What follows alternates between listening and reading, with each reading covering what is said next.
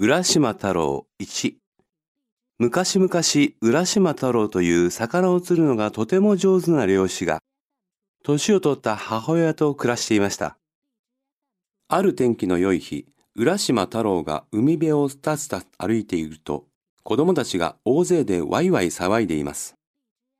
見ると一匹の亀を棒でついたりひっくり返したりして遊んでいました。かわいそうに亀をいじめるのはおやめ？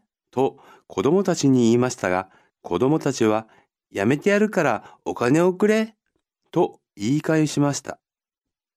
太郎が金を渡すと子供たちははしゃぎながら走っていきました。子供たちが行ってしまうと、浦島太郎は、もう大丈夫だ。亀さん、早く逃げて。と言って、亀を海に放してやりました。それからしばらく経ったある日のことでした。浦島太郎が海辺で釣りをしていると、亀が一匹泳いできて、浦島さん、この間助けていただいてありがとうございました。お礼にあなたを竜宮へお連れします。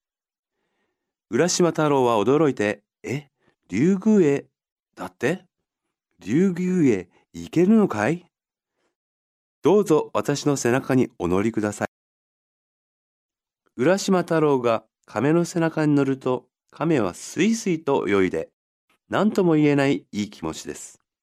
気がつくと、いつの間にか、海の中で、サンゴの林やら、昆布の森やらの間を通り抜けているのでした。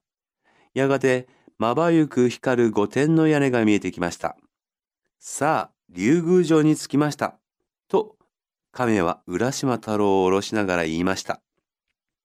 すると、御殿の扉が開いて、美しい乙姫様が大勢の魚を従えて現れ、鈴のような綺麗な声で、浦島様、ようこそおいでくださいました。この間は亀が危ないところを助けてくださってありがとうございました。お礼を申します。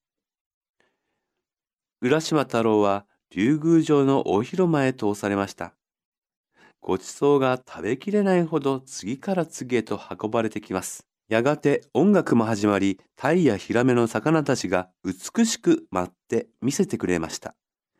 こんな楽しいことは初めてで、まるで夢でも見ているかのようでした。竜宮はいつもこうなのですよ。どうぞいつまでも好きなだけいてくださいまし。